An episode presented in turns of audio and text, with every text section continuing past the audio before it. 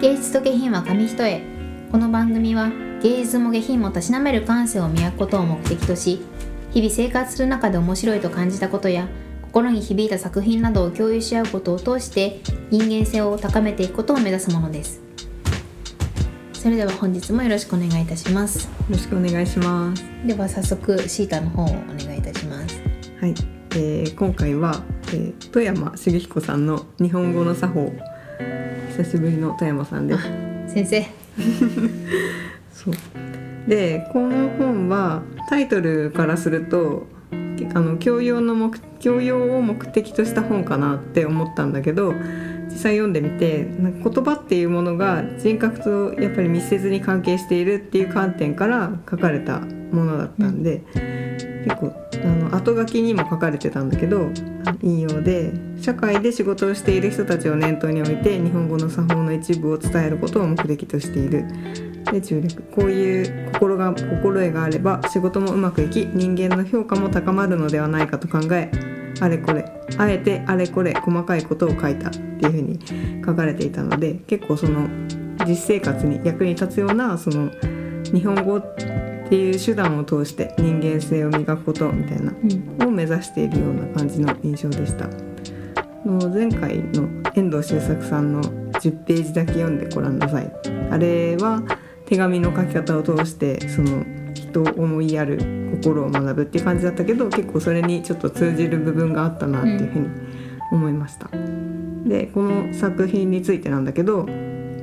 この本を読んだ感想として総じて言えるのはそのやっぱり現代ではほとんど消えてしまった年賀状とかあの季節のハガキとかそういう慣例とか風習っていうものにどのような効果があったのかとかそれらがなくなってしまったことで私たちは何を失って何を得ているのかみたいなそういうことを考えるきっかけにもなった作品だったなっていう感想でした。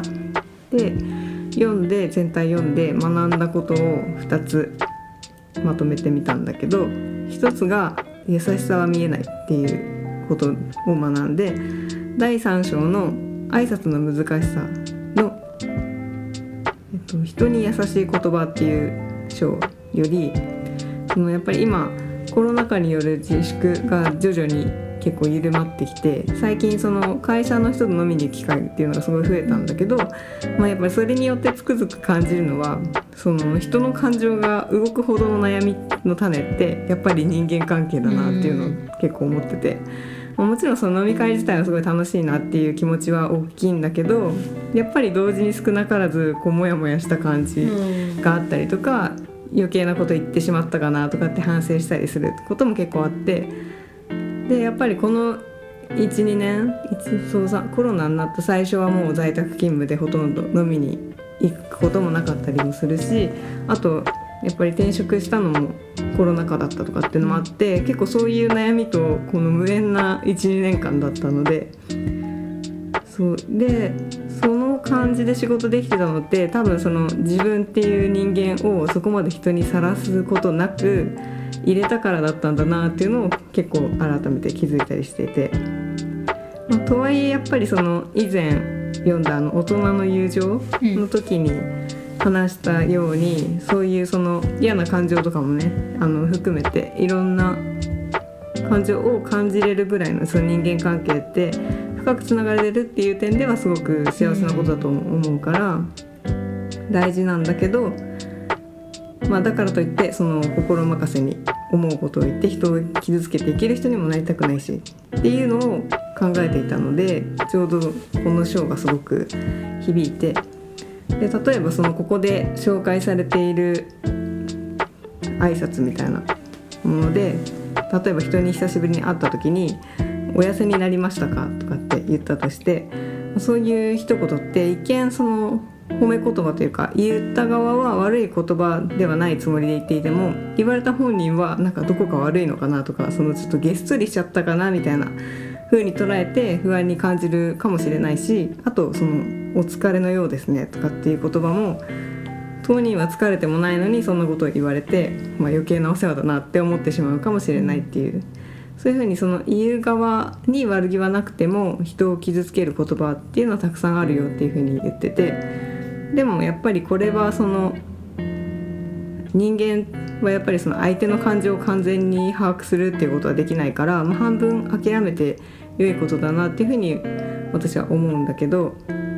で大切なのはやっぱりその自分の言葉が自分の思っている通りに相手に受け取られるわけではないっていうことを理解しておくことが大事だなって思っててでこの章でもそのそういうその話し手と受け手の祖母から生まれてしまった人を傷つける言葉っていうのはたくさんあるけどでもそのそれ以上にいけないことがあるっていうのが、まあ、最も伝えたいメッセージだと思っててでそれはその人から聞いた話をそのまま該当者に伝えてしまうことであるっていうふうに言っててやっぱりそのどこか別の場所で聞いたことを他の場所で言うっていうのはその言われた当人が傷つくだけじゃなくてやっぱりその発言をしていた人のことも裏切るっていうことでいろんな人を傷つけてしまっているっていうのがあるからその噂話ってやっぱりその話したくなってしまう気持ちはすごいわかるけどでもやっぱり心にしまっておくのが大人であってそれができるっていうだけでその口が硬い人だっていうふうに信用されて大事なことを打ち明けられたり難しいことを託されたりするようになるっていう。でやっぱりそのいろんな場で実際に自分がこういろんな人と会話をするようになってまあ、最近は言わないっていうことをすごく意識するようにはなっていてもやっぱり後々そうあれは言わない方が良かったかなとかって思ってしまう瞬間があるからやっぱりこの章を読んでみて実際もう問答無用で言わないを選ぼうっていうふうに改めてなんか戒められたっていうので結構刺さったところでした。本当の優しさっていうのは見えないところにあるんだなっていう気づきをもらいました。でもう一つが人生におけるユーモアの大切さでこれは第4章の「変わりゆく日本語のユーモアセンス」っていう章から。で最近自分の中ですごく響いていた言葉がその前回お話ししたあの遠藤周作さんのえっと話した時の「ユーモアは人と結びつこうとする愛の表れである」っていう言葉。それがなんかすごい最近好きで。でなんかユーモアって実はすごくその人生に与える影響が大きいスキルなんじゃないかなっていうのを常々感じるようになってて。でこの章でもそのユーモアの大切さについて触れられていてでここでの例ではイギリスの元首相のウィストン・チャーチルにある人がろくに絵を描いたこともないような人が名刺だからといって美術展の審査員になるのはおかしくありませんか？っていうふうに言った際にチャーチルは別に悪くないでしょう。私は卵を産んだことはありませんが卵が腐っているかどうかは分かりますもん。と言ったってて確かになんかその自分に対する反反感というか意義みたいな、うん、そういうちょっとイラってするような質問をされた時だとしてもその自分の考えを論破っていう形ではなくそのユーモアで返すっていうのは言われた側もやっぱりちょっとそのクスッとしてしまったりして悪い気しなかったり聞いてる側もやっぱりちょっとあの明るい気持ちでそのシリアスな場面だったものがその軽い気持ちになれたりするっていうところで結構そのうん、愛あそれがその遠藤周作さんが言ってた愛の表れっていうものなんだなっていうそれがちょっと腑に落ちたあのユーモアに関する話だったなと思ってでやっぱりそのだからといってやっぱ明日からやってみようっていうふうにすぐできるものではないけどやっぱりそのどういうふうにじゃあこの場面をユーモアで自分だったら切り抜けられるかなみたいのを考えて、まあ、そうやって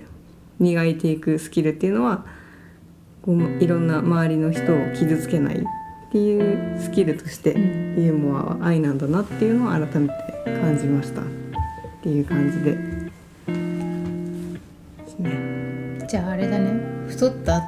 うん。って直接聞いてるのやばいじゃんシータ太ったはだってもう悪意しかないじゃん。シータに対して悪意はない、うん、なんかでもうんそうだね。痩せたはた多分言ってる身からしたらなんかいいこと言ってる、ね、そうそうって思ってるけどそうですね。難しいよね。そういうやっぱなんだろうね。どっちにも取れる言葉は難しいよね、明らかに褒め言葉だったらまあいいけど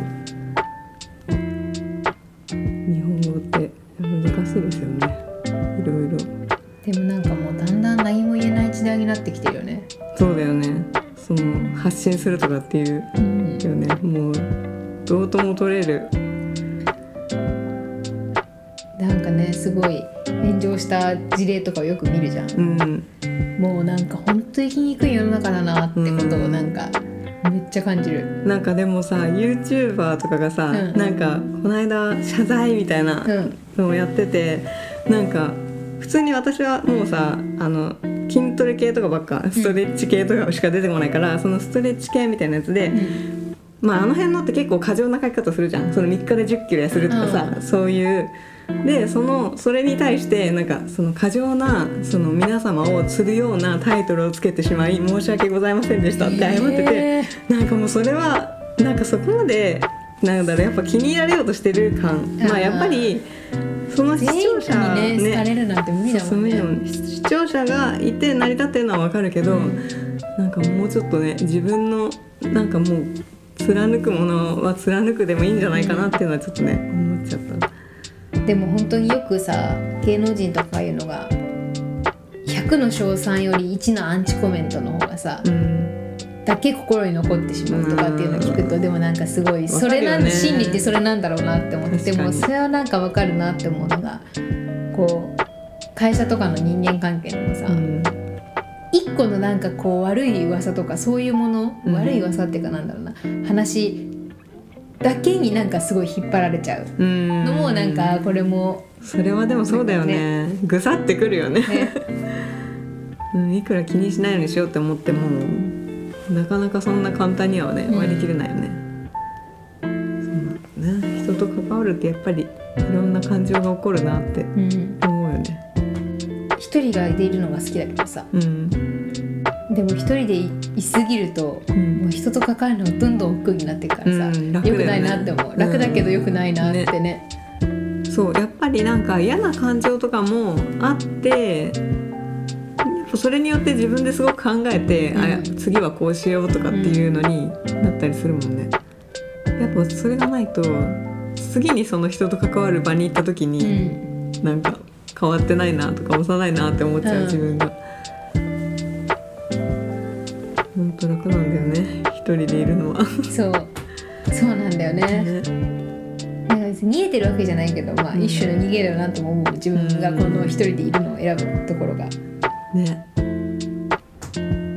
たまに実家とか帰るとそれもなんかもうちょっと煩わしく感じてきちゃう最近。実家とかにさその1週間とかいるともうなんかそろそろ帰りたいなってなって思ううそうね。一人にさせてくれとか思っちゃうからさ よくないわーと思って。12泊だったら全然実家でちょうどいいなって思うけど。なんならおもねおもてなししてくれるしね。そうそうそうい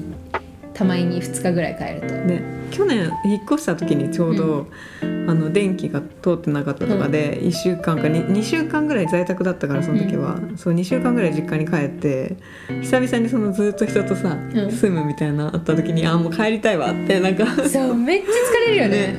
そう後半はもうねもういいや一回帰りたいわって。そう。あ一人暮らしってこんなに人と関わらずに生活するもんなんだってねうん。思うよねね。だって好きな時にお風呂入ってうん。好きな時にご飯食べて、ね。何も言われないしね。そう。だんだんねそのなんかさ「早く入ってよ」とかねそうそう。言われてくるからね。お風呂冷めちゃうよとかもう分かってるよってすごいなっちゃうもん。ねなんか子供に戻った感じがした、ね。その。でもいくつになっても尽きないんだろうなって思う。この悩みね。人間ってね関係の悩み、ね死ぬまで悩むんだろうなって思うよね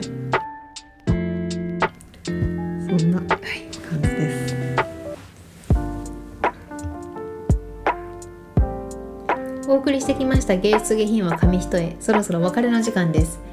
この番組では皆様からのメールを募集しています。私たちに聞きたいことやってほしいことおすすめの作品番組の感想など何でも OK です。メールアドレスはゲイゲヒ .nksk.gmail.com です。Google フォームからもお待ちしております。